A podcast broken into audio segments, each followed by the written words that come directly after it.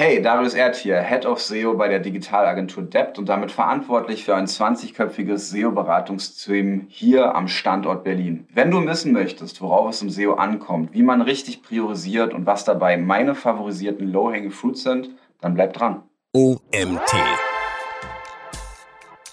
Aber wenn du zwei Jahre lang wartest, bis dann endlich mal so eine Dinge umgesetzt werden, dann hast du halt zwei Jahre verpennt.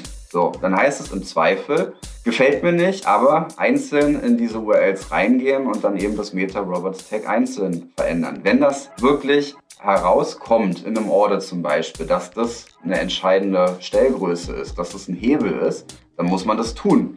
Herzlich willkommen zum OMT Online Marketing Podcast mit Mario Jung. Hallo Darius, schön, dass du da bist. Darius, was verstehst du unter dem Begriff Low-Hanging Fruits?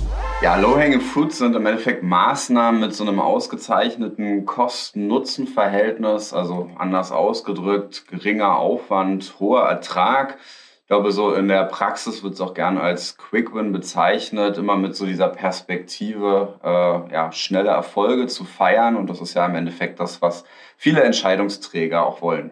Und wie würde man dann Maßnahmen bezeichnen, die eher geringe Erträge bringen oder aufwendig sind?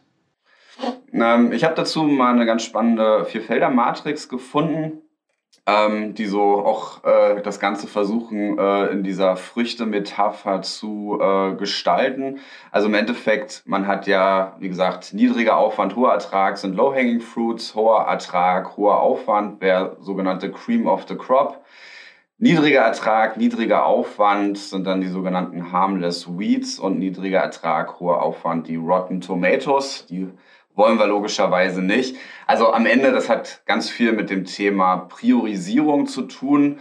Sagen wir so, in diesem Bild gesprochen, äh, redet in der Praxis natürlich keiner. Ich denke, in der Praxis wird dann eher über ETI zum Beispiel äh, priorisiert, also Ease, Time, Impact. Wie einfach ist etwas umzusetzen, wie zeitaufwendig ist etwas und wie viel Impact wird das Ganze dann äh, am Ende gestalten oder äh, erzeugen. Low-Hanging Fruits sind ja gerade im SEO-Bereich auch so ein Thema, weil wie oft haben wir irgendwelche SEO-Berater? Also du bist ja von Head of, Head of SEO, bist du, glaube ich, bei Debt, gell? Richtig? Genau, ich bin Head of SEO bei Debt am Standort Berlin, korrekt. Und gerade wir SEOs, ich bezeichne mich immer noch als SEO, obwohl ich eigentlich fast gar nichts mehr in dem Bereich arbeite, aber mein Leben lang natürlich in dem, mich in diesem Bereich verortet gefühlt habe, bevor ich dann jetzt nur noch als Unternehmer tätig war, war immer so dieses Thema SEO dauert so lang, SEO braucht Zeit, SEO ist ein Marathon und kein Sprint und du wirst das alles schon tausendmal gehört haben. Aber am Ende müssen wir auch dafür sorgen, dass diese Frustrationsgrenze, die bei jedem Menschen unterschiedlich ist, und ich erzähle immer so schön beim Online-Marketing-Manager, der fremde Budgets verwaltet, ist die vielleicht ein bisschen weiter oben wie ein Geschäftsführer, der sein eigenes Geld hier irgendwie investiert. Das ist jetzt nicht die Kundengröße, die ihr mit Debt äh, betreut, aber die wir mit mittelständischen Unternehmen vielleicht früher dann ähm, auch immer hatten. Da war immer das Thema, äh, wie schaffe ich es, ihn von SEO zu überzeugen, okay, das habe ich irgendwann geschafft. Wie schaffe ich es aber auch langfristig, ihn von SEO überzeugt zu halten, gerade wenn die Erfolge etwas auf sich warten lassen? Und da sind ja genau diese Low-Hanging Fruits meiner Meinung nach so ein wichtiger Punkt. Oder siehst du das anders? Ich meine, wir reden gleich noch über Low-Hanging Fruits und welche das sein können, aber ähm, hast du da eine andere Meinung zu? Nee, absolut nicht. Im Endeffekt, es gilt, diese Balance zu finden. Wenn ich die Möglichkeit habe, Maßnahmen zu identifizieren, die mir schnelle Erfolge versprechen, äh, dann sollte ich die in jedem Fall umsetzen. Aber es muss natürlich auf der anderen Seite klar sein, dass es oft eben auch gilt, Prozesse zu optimieren und die grundlegenden Themen bei einem Unternehmen anzugehen, damit die halt in die richtige Richtung laufen. Also es gilt, eine, eine SEO-Strategie zu definieren und entsprechende Maßnahmen durchzuführen, wie einen SEO-Audit, Kategoriebaumvalidierung etc. pp., um erstmal das, das große Bild äh, zu erlangen und dann im Endeffekt zu sagen, okay, welche Dinge kann ich eben schnell umsetzen, wo ich vielleicht auch mal so eine Erfolgscases habe, äh, um ja, meinem äh, Entscheider, meinem Ansprechpartner im Endeffekt zu überzeugen, dass wir auf einem guten Weg sind. Aber am Ende will ich ja auch die richtigen Themen angehen ähm, und, und will halt wirklich für die wettbewerbsstarken, für die relevanten Begriffe äh, äh, positive Ergebnisse erzeugen, sowohl im Hinblick auf Traffic als dann am Ende auch auf Conversion und Umsatz. Und äh, genau, das ist am Ende ein, ein Balanceakt, wo ich versuchen sollte, zweigleisig zu fahren. Ich habe gesehen, dass du neben deiner Funktion als Head of SEO auch als Freelancer nebenbei tätig bist. Zumindest habe ich eine Webseite von dir gefunden, wo du dich auch als äh, Freelancer präsentierst. Jetzt weiß ich so ein bisschen, weil ich schon sehr lange mit dir und auch ähm, äh, Stefan damals ähm, bei Dept in Kontakt war, dass ihr vor allem sehr große Accounts habt, mit denen ihr auch in viele Themen reingeht, die nicht nur SEO betreut. Du als SEO-Freelancer hast wahrscheinlich auch ein paar, paar kleinere Kunden, also jetzt wahrscheinlich keine Friseure, aber so eher mittelständische Unternehmen. Äh, Korrigiere mich gleich gerne, wenn ich falsch liege. Worauf ich aber hinaus will, ist, du hast einen guten Blick auf beide Seiten. Ne? Also einmal als Agentur, einmal als Freelancer. Wie sollte deiner Meinung nach eine Zusammenarbeit mit einer SEO-Agentur oder einem SEO-Freelancer starten? Vielleicht erstmal zum äh, Teil 1 der Frage. Ähm, ja, sicherlich sind die Kunden, auf die wir uns als Step konzentrieren, vor allem die größeren Kunden, aber wir haben ja auch unsere Historie, kommen ja aus äh, der Ecke von Trust Agents, sind dann zu Debt migriert und von daher war das Spektrum an Kunden im Bereich SEO eigentlich schon immer auch recht breit und wir haben eigentlich kein Stoppschild, wo wir sagen, wir machen vor kleineren Kunden halt. Das heißt, unsere typische Kundenstruktur ist dementsprechend breit gefächert von diesen besagten Großkunden, aber bis auch äh, kleineren Kunden, wo wir vielleicht Schulterblicke wagen, wo wir den SEO-Manager unterstützen im Endeffekt auch mal nur vielleicht ein, zwei Tage im Monat ihm, ihm beraten. Also von daher ist äh, auf, auf Debt-Ebene sowieso auch beides vorhanden. Genau, aber jetzt zu der eigentlichen Frage. Ich glaube, was uns immer äh, klar sein muss, ein Kunde möchte im Endeffekt gar kein SEO-Audit kaufen oder irgendeine, einzelne Dienstleistung, auch wenn das häufig der Start einer äh, Business-Beziehung ist. Am Ende geht es ja darum, dass wir Business-Probleme lösen. Und hier ist am Ende halt auch wichtig, dass man äh, vor dem Projektstart einfach ein gemeinsames Verständnis hat über die Ziele, um dann am Ende auch eine Strategie zu definieren. Und ähm, ich finde es immer eigentlich ganz smart, wenn man mit einem Discovery-Workshop startet oder nennt es auch Kick-Off-Workshop, wo man im Endeffekt äh, unterschiedliche Dinge versucht zu ermitteln. Ja? Man, man will ein gemeinsames Marktverständnis haben. Wie ist das Businessmodell des Unternehmens? Was ist eigentlich die Unternehmensstrategie? USP, welche Marketingkanäle werden benutzt? Was sind vielleicht innerhalb dieses Themas Trends und Gegebenheiten, auf die ich äh, eingehen sollte, Zielgruppe, Wettbewerb etc. pp. Dann gilt es als zweites, ein Kundenverständnis zu haben, also genau zu verstehen, an welchen Kennzahlen, an welchen Zielen möchte sich das Unternehmen äh, messen, als auch meine direkte Ansprechperson, weil am Ende geht es ja auch, also Agentur ist, ist People-Business, es geht am Ende auch darum, dass ich meinen Ansprechpartner lerne zu verstehen und am Ende ihm helfe, dass er seine persönlichen Ziele auch ähm, äh, erreichen kann. Genau, was sind letztlich damit auch Vorlieben, was sind Erwartungen, äh, auch ein Verständnis zu haben über die Historie und vielleicht auch gewisse äh, Begrenzungen und Barrieren, das ist super wichtig. Und, und wenn ich da so ein gesamtheitliches Verständnis habe, dann kann wegen mir auch ein SEO-Audit ein guter Startpunkt sein. Aber es wird eben in den Vorgesprächen deutlich, an welchen Themen wir vor allem arbeiten sollten. Äh, und da gilt es dann eben anzusetzen und äh, eben diese Audits, Analysen, Konzepte dann einfach als Werkzeuge zu benutzen. Aber das Ganze sollte eben dann münden in eine SEO-Strategie, die im Einklang mit der Unternehmensstrategie ist und eine langfristige Vision skizziert. Sehr coole Ausführung. Also ich muss, muss sagen, muss ich aufnehmen, aus, äh, ausschneiden und das kann ich dem einen oder anderen mal hinlegen, wenn er mich wieder mal nach so etwas fragt.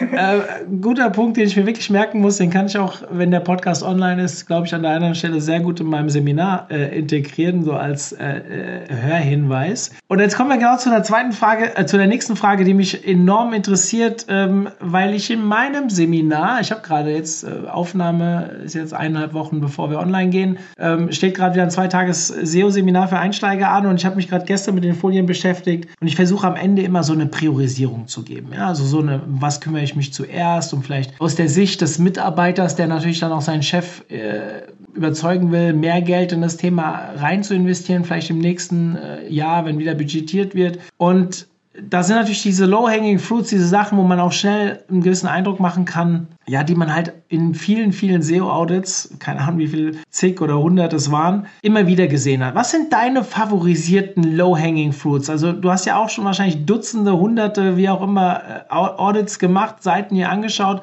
und bestimmte Dinge, wo du einfach weißt, das funktioniert, wenn ich mich darum kümmere, Ich bin sehr gespannt, was du als Punkte jetzt anbringst. Wenn man schon ein paar Jahre in dem äh, Thema aktiv ist, dann hat man natürlich ja, gewisse Erfahrungswerte, die man einbringen kann, wo man jetzt erst, äh, wo man jetzt nicht tagelange Audits machen muss, um im Endeffekt die Hebel einer Webseite zu identifizieren. Deswegen kann man dann auch in den äh, Vorgesprächen ähm, sozusagen schon schnell auch erste Maßnahmen definieren, die man dann auch umsetzen kann. Ich finde es aber trotzdem wichtig, bevor man diese Frage beantwortet, sich vor Augen zu führen, was sind eigentlich die zentralen Hebel der Suchmaschinenoptimierung. Und ich liebe es ja mit Metaphern zu arbeiten. Deswegen habe ich vor ein paar Jahren irgendwie diese Metapher entwickelt. Vergleiche mal SEO mit einem Baum, der ja per se dazu aus gerichtet ist, dass er wächst von Jahr zu Jahr. Und wenn man sich so die Elemente eines Baumes anguckt, dann kann man das sehr, sehr gut übertragen, was so im Endeffekt die vier wesentlichen Treiber im, im, im SEO bei fast nahezu allen Webseiten äh, ist. Ich würde es mal ausführen. Da hast äh, auf der einen Seite die, die Wurzeln.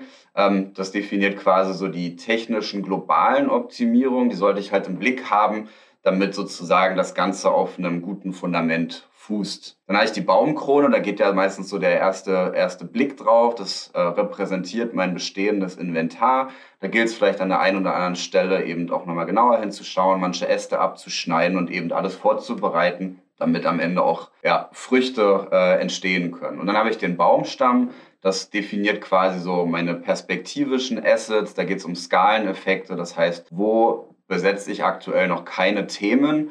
Äh, wo sollte ich mal eine Keyword-Recherche machen, um dann, egal ob im transaktionalen oder informationalen Bereich, neue Landingpages zu erstellen und äh, dann eben für mehr Keywords ranken zu können. Und dann habe ich das ganze Thema Umfeld, äh, was auf der einen Seite genau das ganze Thema Backlinks definiert. Ähm, man kann halt so sagen, wenn ich sozusagen den Baum mit Wasser gieße, wird über die interne Verlinkung, also das Wurzelwerk, im Endeffekt der Baum versorgt. Aber ich habe eben auch diese Aspekt, äh, die Perspektive des Wettbewerbs, ja, unter welchem stehe ich im Schatten äh, von anderen Wettbewerben, habe ich freien Zugang zur, zur Sonne, wenn man das so in diesem Bild äh, übertragen möchte. Und das sollte ich mir vor Augen führen, wo habe ich meine Stärken, wo habe ich meine Schwächen um dann daraus im Endeffekt äh, Low-Hanging Fruits abzuleiten. Also man kann zusammenfassen, Low-Hanging Fruits ähm, oder, oder diese Themen, über die wir sprechen sollten, sind dann einmal das ganze Thema Keywords, Keyword-Targeting, technische Optimierung als eben auch Off-Page.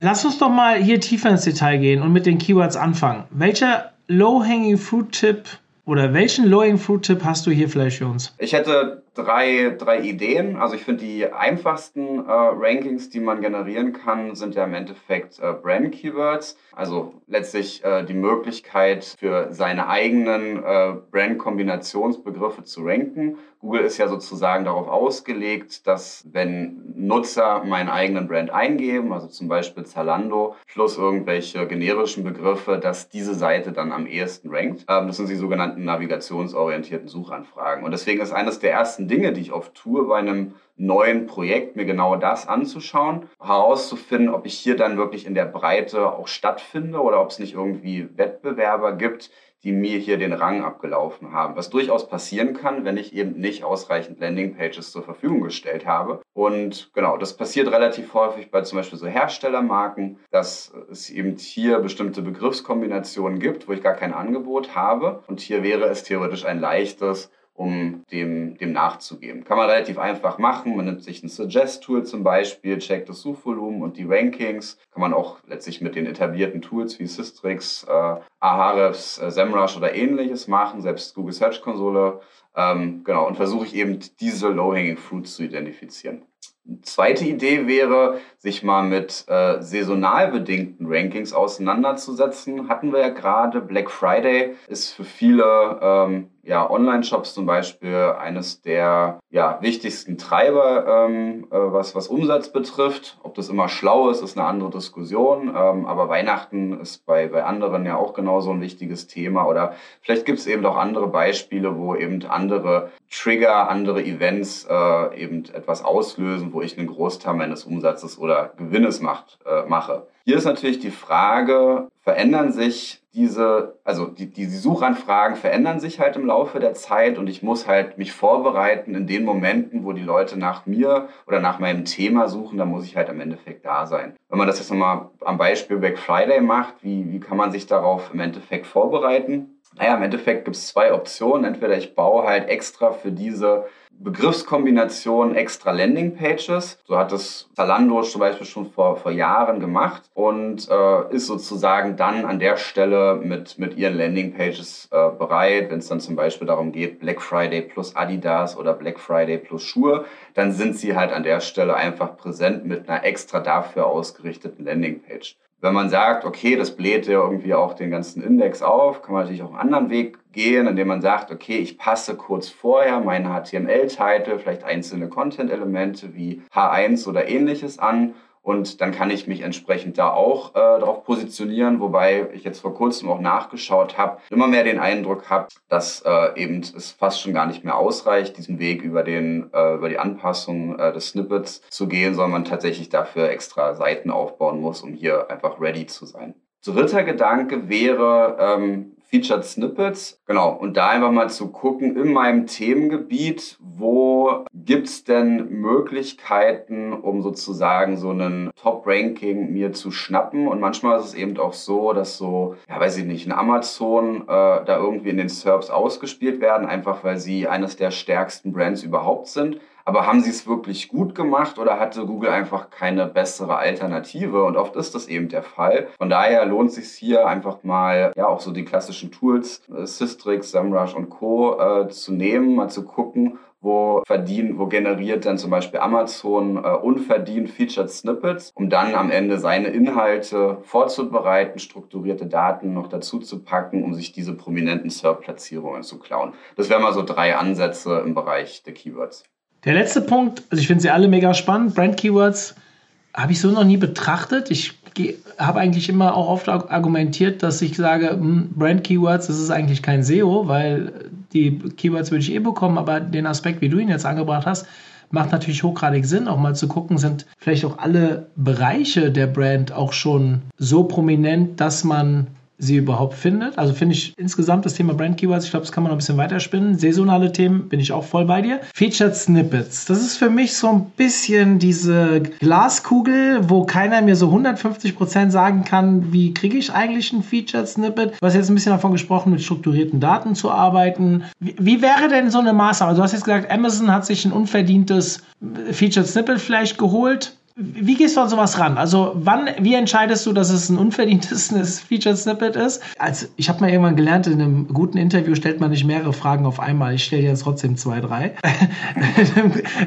wie entscheidest du, dass Amazon dieses Featured Snippet nicht verdient hat? Was machst du konkret dann für einen Maßnahmenplan, um deinen Inhalt zu verbessern? Die dritte Frage spare ich mir jetzt erstmal. Also, ich habe jetzt hier Beispiele vor Augen, ähm, wo im Endeffekt randommäßig irgendwelche ähm, Textinhalte, die vielleicht nur so bedingt auf die eigentliche Frage des Nutzers eingehen, hier im Featured Snippet ausgespielt werden. Hier geht es halt sozusagen wirklich einzeln mal reinzugehen und zu sagen, ähm, genau, wie, äh, also ist es wirklich die beste Antwort für den Nutzer oder habe ich nicht vielleicht durch meine eigenen äh, Inhalte, durch durch eine besser aufbereitete Tabelle, durch besser aufbereitete Bilder oder ähnliches die Chance, mich hier hineinzuklauen. Es ist am Ende immer eine Art, sage jetzt mal, Wette. Man kann nur die Grundvoraussetzungen schaffen, damit Google einen hier ausspielt. Es gewinnt ja oft eben doch nur einer oder manchmal ist es auch eine Kombination aus, äh, aus zweien, ähm, die dann am Ende hier im Featured Snippet ausgespielt werden. Und das muss ich mir halt fast schon URL-basiert oder, oder Keyword-basiert anschauen und eben zu schauen, was ist mir wichtig und wo habe ich halt Inhalte, die äh, am Ende besser auf die Fragen äh, oder auf die Suchintention eingehen. Und ich glaube, das sieht man doch schon relativ offensichtlich, ob das jetzt etwas ist, wo man sagt, wow, ähm, genau, hier ist die Frage extrem gut beantwortet, hier ist was super etabliert. Oder wenn ich selber Nutzer werde, würde mich das gar nicht triggern. Und äh, genau, da kann ich sozusagen auch dieses Ergebnis überspringen. Genau. Äh, und dann Teil zwei der Frage, wie kann man das machen? Ähm, es zeigt sich ja, dass strukturierte Daten nicht ein Must-Have sind, äh, um diese prominenten SERP-Platzierungen zu erreichen. Aber wenn ich eben die Möglichkeit habe, diese Voraussetzungen auf meiner Webseite zu schaffen, sollte ich es tun. Ansonsten gibt es ja eben äh, auch andere Trigger-Elemente. Es zeigt sich zum Beispiel, dass klassisches, diese klassischen HTML-Tabellen zum Beispiel, wenn das die Art ist, die sozusagen hier ausgespielt wird, von Google sehr gut bevorzugt werden. Und das kann ich natürlich machen, dass ich eben mein, mein HTML, mein Content genau so aufbereite, dass äh, ja, Google es einfach hat zu erkennen, um was geht es hier, welche Frage wird hier beantwortet, äh, um dann am Ende ausgespielt zu werden. Also ist schon eine sehr Einzelbetrachtung, die man hier durchführen muss, wo einen aber halt auch die klassischen Tools helfen können, erstmal herauszufiltern, wo werden Featured Snippets ausgespielt und dann eben sich Gedanken zu machen, habe ich Inhalte dafür, bin ich die passende Antwort dafür und das dann entsprechend über ja, äh, Content, Strukturelemente und äh, strukturierte Daten auszuzeichnen. Das Thema Featured Snippet, ich will noch mal kurz ein bisschen drauf rumreiten. Es gibt ja immer wieder diese Diskussionen von wegen, warum hat Google eigentlich Featured Snippets? A, also wir gehen ja davon aus, ich weiß gar nicht, ob es da ein offizielles Kommentar zu gibt, dass Google natürlich die Informationen so breit wie möglich schon geben möchte, damit es eine Nullklick-Suche bleibt. Wir sehen aber eigentlich sehr häufig genau das Gegenteil, dass eigentlich dadurch eine höhere Traffic oder dass, dass dadurch mehr Traffic auf einer Webseite entsteht. Hast du sowas im Blick? Also guckst du dir im Nachgang auch an, ah, wie entwickelt sich so ein Feature Snippet und hast du ein Gefühl dafür, wie sich insgesamt das entwickelt?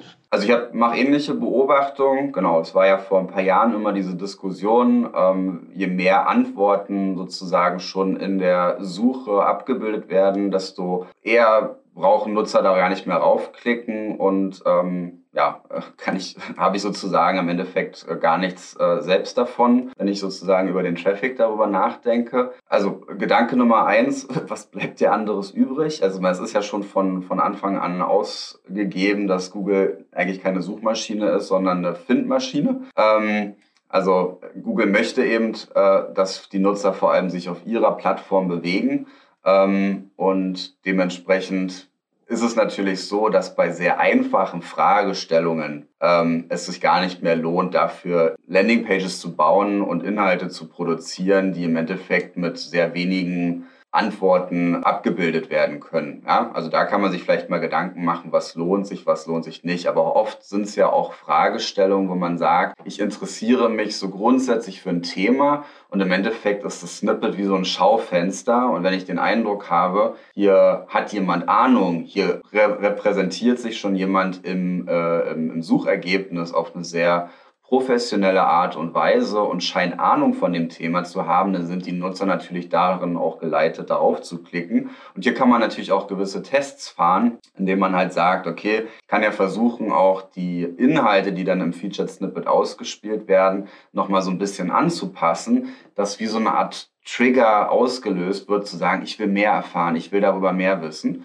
dann landet am Ende doch wieder der Nutzer auf meiner Webseite und dann kann ich äh, genau hier mich repräsentieren und zeigen, was ich kann und letztlich dann auch die Leute vielleicht auch in den Warenkorb ziehen, damit sie dann ein Produkt kaufen oder was auch immer dann das Conversion-Ziel der entsprechenden Webseite ist. Hast du das Gefühl, dass wir im E-Commerce-Bereich oder im Informationsbereich irgendwo mehr Featured Snippets haben? Also ich überlege jetzt gerade, diesen Aufwand, diese Einzelfallbetrachtung zu gehen. Also wir tun es auch beim OMT, aber wir sind sehr viel im Informationsbereich. Also wir haben ja sehr viele Wissensartikel, mit denen wir dann auch unsere Featured Snippets erreichen. Da habe ich natürlich eine sehr niedrige Conversion-Erwartung hinten dran. Hilft mir klar Brandkontakte und die, die äh, Domain, wir haben einfach mehr Traffic und das sind natürlich auch Zahlen, mit denen wir nach draußen gehen. Aber jetzt gerade so im E-Commerce, wir haben vorhin über Amazon gesprochen. Ich betreue schon länger länger keine Kunden mehr, aber hast du das Gefühl, dass sich das dort irgendwie exorbitant auch oder exorbitant ist das falsche Wort, ähm, dort auch wirklich lohnt, weil ich habe immer das Gefühl, dass, also Gefühl, ist ein reines Bauchgefühl und überhaupt nicht auf irgendwelchen Daten, ähm, mit irgendwelchen Daten belegbar von meiner Seite, aber ich habe immer das Gefühl, dass da, wo so viele Ads unterwegs sind und so weiter, eigentlich wenig Featured Snippets ausgespielt werden. Und dementsprechend müsste ja E-Commerce eher weniger Featured Snippets haben wäre auch mein Bauchgefühl, aber im Endeffekt versuchen wir ja äh, im Sinne des äh, Think to Care Modells die ähm, gesamte Customer Journey abzubilden. Also wirklich zu schauen, ähm, dass ich an jeder Stelle, wo der Nutzer in meinem Themenbereich ähm, genau Suchanfragen auslöst, da zu sein. Und natürlich ist es so, dass im äh, informationalen Bereich dann nicht sehr schnell oder sofort automatisch Conversions generiert werden können. Es geht am Endeffekt hier um äh, Brand Awareness und äh, ja, wir hatten im, Vorfeld darüber gesprochen, äh, inwiefern lohnen sich zum Beispiel SEO-Konferenzen, wenn man irgendwo speakt, ja, generiert man damit automatisch direkt irgendwelche äh, Kunden und amortisiert sich damit das Invest, weil man vielleicht irgendwelche Konferenztickets, Hotelkosten etc. bezahlt hat, sofort. Ich glaube, wenn man das so isoliert betrachtet, dann wird man vielleicht am Ende zu dem Ergebnis kommen, nein, lohnt sich nicht. Man muss aber hier an der Stelle seinen Blick irgendwie ein bisschen äh, erweitern und sagen, ja, ich komme in das Mindset von unterschiedlichen Leuten und manchmal kommt das Ergebnis erst Monate, manchmal erst Jahre später und dann hat sich's doch gelöhnt. Dann ist nur manchmal die Zuordnung gar nicht so einfach, weil die Person weiß es vielleicht gar nicht mehr, warum er auf mich oder eine, eine Agentur zugekommen ist. Genau, weil es vielleicht unterschiedliche Touchpoints waren, die am Ende ein Gesamtbild erzeugt haben, warum ich jetzt auf einmal für die Person interessant ist. Und nichts anderes passiert auch im E-Commerce. Du sprachst als zweites äh, vom Thema Keyword Targeting. Ähm, erfahrungsgemäß ein eher zeitaufwendigeres Thema. Welche Lowing-Tipps hast du hier für uns? Also ich würde es auch bestätigen, über Targeting oder wir nennen es im E-Commerce auch gerne Kategoriebaumvalidierung, definitiv sehr zeitaufwendig. Von daher eigentlich in dem Sinne gar kein Quick-Win, aber es ist die Grundvoraussetzung für die eigentlichen Quick-Wins, die dann entstehen. Also Snippet-Optimierung, Content-Optimierung, teils sogar Index-Management. Ich glaube, es ist wichtig, dass ich mir im Endeffekt äh, klar werde, was sind eigentlich meine wichtigsten Bereiche. Und dann kann ich im Hinblick auf die Low-Hanging Fruits ja dort ansetzen. Also äh, eben schauen, ähm, genau, welche Seitenbereiche sind für mich entsprechend am, am relevantesten und da äh, zu starten. Und manche Dinge sind dann wiederum auch sehr offensichtlich. Wenn ich zum Beispiel sehe, dass es irgendwelche sonstiges Kategorien gibt, ja, ähm, wo man halt sagt, hier sind, weiß ich nicht, irgendwelche äh, Sammelbegriffe, wo man einfach sagt, ähm, ja, die haben halt im Endeffekt erzeugen keine Nachfrage, es ist so ein Sammelbecken von unterschiedlichen Produkten, wo man halt irgendwie noch ein Wort finden muss als Überschrift, um das als Kategorie abzubilden. Das sind dann oft so Seiten, wo man sagen kann, am liebsten raus, geht aber oft nicht, aber dann so eine Seite zum Beispiel auf nur Index stellen. Kann man relativ schnell sehen, indem ich immer beispielsweise mal einen Crawl mache, mir die äh, Klicks und Impression daneben äh, äh, setze und dann eben mir diese aktuellen Begrifflichkeiten angucke und dann erkenne ich schon relativ schnell, was ich vielleicht auch rausnehmen kann und äh, mir in der weiteren Betrachtung gar nicht mehr groß anschauen muss. Dann habe ich so Beispiele wie die Startseite. Auch hier fällt mir relativ häufig auf, es gelingt wenigen wirklich mal einen passenden Sammelbegriff zu finden, der meine Webseite als Ganzes beschreibt. Das ist nicht immer möglich, muss man auch sagen. Dann heißt es am Ende, die Startseite auch nur für den Brandbegriff zu optimieren. Aber es gibt eben doch Beispiele. Ja, mein Lieblingsbeispiel, früher auch für Sie gearbeitet, ist Christ. Und wenn man mal so nach äh, Juwelier, Online-Juwelier googelt, dann ist es erstaunlich, dass kaum ein Online-Shop wirklich für Online-Juwelier optimiert. Da kommt manchmal der Begriff auf, meistens die auf den Top-3-Positionen äh, sind, da die, die ranken sozusagen dann auch vorne. Ähm, aber irgendwie gehen die meisten dazu über, ihre zwei, drei äh, Top-Kategorien zu nehmen und die Begrifflichkeiten davon einfach nochmal auf der Startseite zu platzieren. Das macht aber gar keinen Sinn, weil du sorgst am Endeffekt für eine interne Konkurrenzsituation und äh, verpasst das Potenzial für einen neuen Begriff zu ranken, der im Endeffekt als passender Sammelbegriff für dein Segment äh, dasteht. Und das ist halt total ein Low-Hanging Fruit, da einfach Titel anzupassen, Meta-Description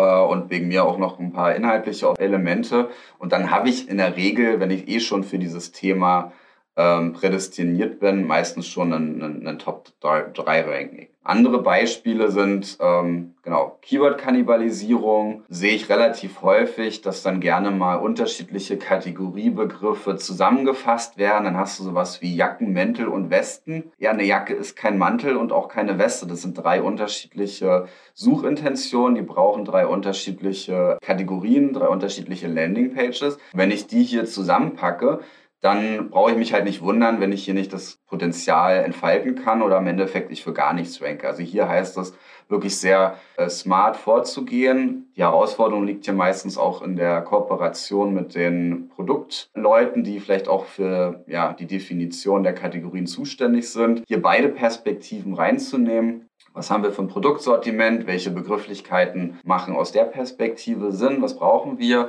Und eben die SEO-Perspektive zu ergänzen, damit wir dann eben auch für diese Begriffe passende äh, Suchergebnisse, also passende Landingpages aufbauen können. Und da dann eben aber auch das richtige Wording zu verwenden. Stell dir vor, du bist für zum Beispiel NKD zuständig. Ist ja letztlich ein Online-Shop, der ja, Basic-Artikel verkauft zu einem verdammt guten Preis. Also hier wäre es zum Beispiel sinnvoll, nicht einfach zu schreiben, wir verkaufen Jacken, sondern vielleicht hier bewusst zu sagen, wir gehen in das, Pro äh, in das Segment billig, ja? Äh, ohne das jetzt böse zu meinen, sondern das ist halt die Chance, die sie haben, weil sie vielleicht generisch für Jacken gar keine Chance haben.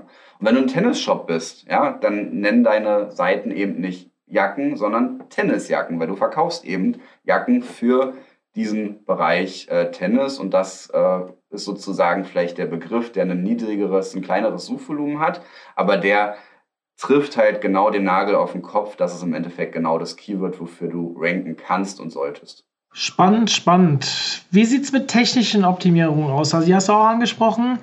Muss ich sagen, ja, gibt es auch ein paar Punkte, die ich vielleicht als Quickbin sehen würde, aber so richtig, richtig Quickbin. Ich bin, ich bin sehr gespannt, was du jetzt sagst. Äh, wie können wir hier schneller zu, also wie können technische Optimierungen zu einem Quickbin werden? Genau, auch das ist wieder so ein Beispiel. Wir wissen es, der, der Kampf um die IT-Ressourcen ist oft groß und von daher auch auf den ersten Blick definitiv kein Low-Hanging Fruit. Hier hat es oft eben auch mit dem Thema Stakeholder Management zu tun. Gerade bei diesen Cream of the Crop Themen, also wo es einen hohen Ertrag gibt und einen hohen Aufwand. Die Themen sollte ich schon auch angehen, äh, weil ich ja eben mir einen hohen Ertrag erwarte.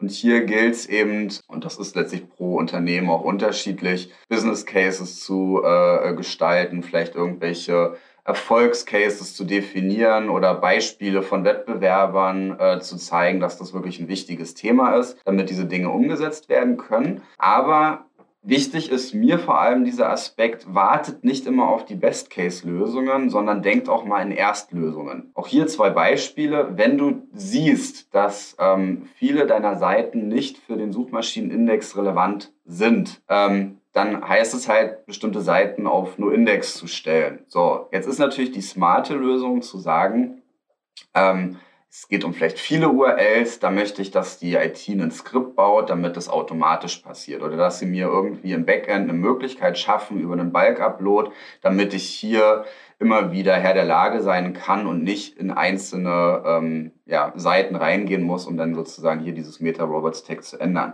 Richtig, aber wenn du zwei Jahre lang wartest, bis dann endlich mal so eine Dinge umgesetzt werden, dann hast du halt zwei Jahre verpennt. So, dann heißt es im Zweifel, gefällt mir nicht, aber einzeln in diese URLs reingehen und dann eben das Meta Robots Tag einzeln verändern. Wenn das wirklich herauskommt in einem Order zum Beispiel, dass das eine entscheidende Stellgröße ist, dass das ein Hebel ist, dann muss man das tun und, und eben nicht warten. Genau das Gleiche wir reden gerne über das Thema äh, Crawl-Management, äh, Link-Maskierung wäre sicherlich eine der beliebten Lösungen. Auch das braucht seine Zeit, bis das mal umgesetzt werden kann. Trotzdem, wenn du ein Crawl-Problem hast, dann musst du das Ding lösen. Also heißt es robots.txt verwenden. Ja, aber die robots.txt ist doch doof. Ich möchte ja intern nicht auf URLs verweisen, die nach robots.txt gesperrt sind. Alles gut und richtig. Aber was ist das eigentliche Business-Problem? Wenn du ein Crawling-Problem hast, musst du dieses Problem lösen. Und dann machst du das halt erstmal über den Weg und kannst ja dann im zweiten Schritt immer noch äh, ein IT-Ticket schreiben für Linkmaskierung oder eine Veränderung der, der Programmierung, damit du intern eben nicht mehr auf diese URLs verweist. Ähm, aber eben nicht zwei Jahre lang warten, bis das umgesetzt wird. Ähm, genau, das so, das so als, als, als ein wichtiger Aspekt. Und was wir eben auch gern vergessen ist, wir gehen aber davon aus, wir erstellen neue Landingpages, stellen die auf äh, äh, Index Follow, ähm, verlinken die hoffentlich gut und dann wird es schon werden. Was wir aber oft nicht tun, was wir aber auf jeden Fall tun sollten, ist zu registrieren, werden die denn überhaupt indexiert. Und ich habe einfach in den letzten Jahren beobachtet, dass Google sich teilweise sehr, sehr schwer tut, neue Seiten in den Index aufzunehmen. Ähm, hatte ich jetzt äh, letztlich auch mit meinem eigenen äh, äh, Blog äh, gemacht, wo ich ja gerade diese Führungskräfte-Interviews äh, führe. Und das ist relativ häufig der Fall, die werden halt einfach nicht indexiert. Aus einer inhaltlichen Perspektive muss ich sagen, kann ich nicht ganz verstehen, Möglicherweise, weil ich immer wieder die gleichen Fragen stelle, erkennt Google hier ein Muster und sagt sich dann, naja, ist mehr oder weniger eine Wiederholung, scheint nicht so relevant zu sein. Ich weiß es nicht. Aber in jedem Fall, man kann ja ja nachhelfen. Das heißt, zum Beispiel in die ähm, äh, in die Google Search Konsole schauen, wo es ja diesen Reiter gibt, gefunden, aber nicht indexiert. Wenn ich da eben URLs erkenne, die für mich indexrelevant sind, dann kann ich da entsprechend auch mal nachhelfen, zum Beispiel über die URL-Prüf- Funktion in der GSC oder auch die Indexing API, damit ein Recrawl angestoßen wird und dann relativ häufig passiert genau das. Die Seite wird dann en am Ende auch indexiert und kann dann, ich kann dann am Ende die Früchte auch meiner Arbeit genießen. Neuerdings, oder so neu ist es auch gar nicht mehr, äh, Inspection API. Ja, definitiv mal nutzen, seine Webseite wirklich auch damit zu prüfen, welche Sachen sind äh, noch nicht im Index, um dann auch hier wieder nachzuhelfen. Also ich glaube,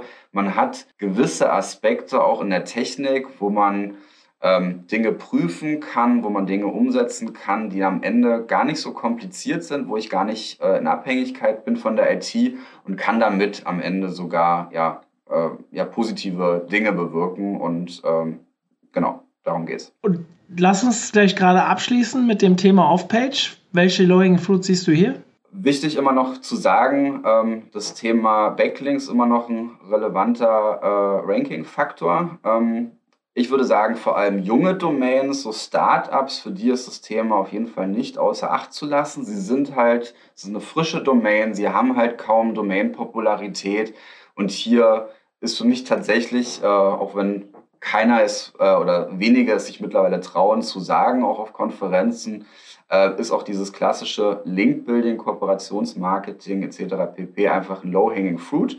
Auch da kann man natürlich smart herangehen, ähm, auch mal zu gucken, habe ich vielleicht irgendwelche Partner, mit denen ich eh dauerhaft zusammenarbeite, wo man eben auch sagen kann, ähm, dass die äh, auf einen mitverweisen sollen etc. pp. Gerne auch immer im Rahmen der rechtlichen Möglichkeiten und im Rahmen der Möglichkeiten, die, die Google uns äh, vorschreibt. Langfristig gesehen geht es natürlich dann eher um das ganze Thema Branding, wo es halt diese Digital PA-Maßnahmen gibt oder auch alle weiteren On- und Offline-Maßnahmen, die auf meine Brand einzahlen. Das ist dann halt eher die langfristige Methode. Aber hier ist einfach auch wichtig zu sagen, wenn du weißt, Deine Wettbewerber sind hier wesentlich stärker. Du bist noch relativ unbekannt. Ist es am Ende auch ein Low-Hanging Fruit, in dieses Thema zu investieren? Vielleicht zum Start eher auf eine etwas klassische Art und Weise, langfristig gesehen natürlich dann eher ähm, ja, über, über schönere Wege.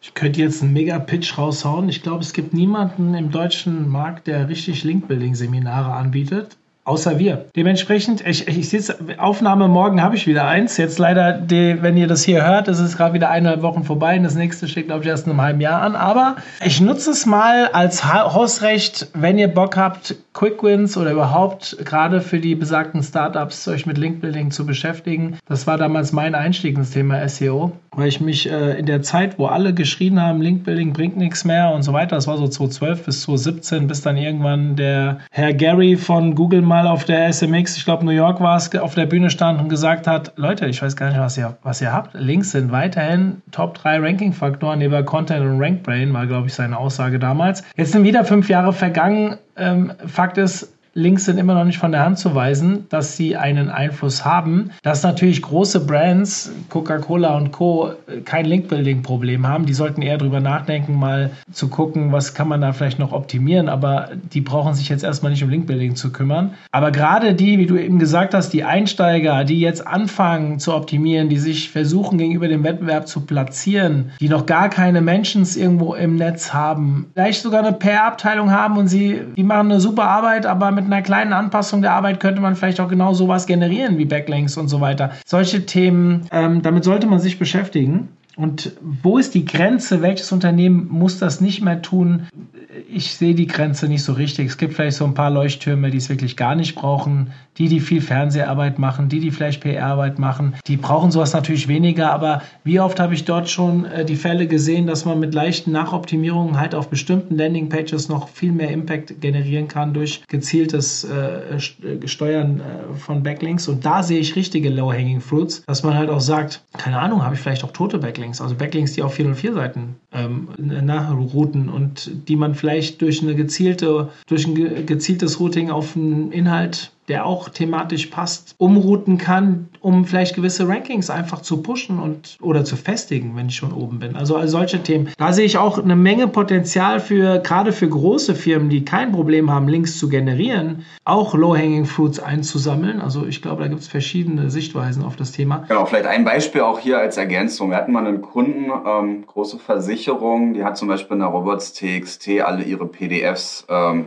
genau, vom Crawling ausgeschlossen. Wenn man da mal reingeguckt hat in das Backlink-Profil, stellte sich dann heraus, dass aber gerade diese PDFs ähm, von richtig, richtig starken Seiten ähm, verlinkt wurden. Und genau hier war natürlich auch der Punkt, ja, Robots.txt raus, eher mit einem äh, X-Robots-Angabe nur Index versehen. Ähm, oder ein Canonical, wenn du sozusagen ein äh, HTML-Pendant hast, ist dann in dem Sinne auch die, die bessere Lösung, damit an der Stelle halt kein Stoppschild da ist und diese Links dann eben auch auf, auf die Domain einwirken können. Hast natürlich immer bei PDF so ein bisschen das Problem, ähm, genau, ist halt kein HTML-Dokument, inwiefern da wie auch äh, Backlinks noch übertragen werden auf die Hauptdomain, hängt ein bisschen auch von dem PDF selbst an, ob es da noch Verweise auf die Webseite gibt. Aber auch das gilt es natürlich zu beachten, wenn ich weiß, meine PDFs werden relativ häufig verlinkt, dass ich dann eben auch meine PDF-Seiten entsprechend so vorbereite. Genau, dass sie dann auch äh, wirklich auf meine Domain einzahlen oder halt auch zu überlegen. PDFs sind ja per se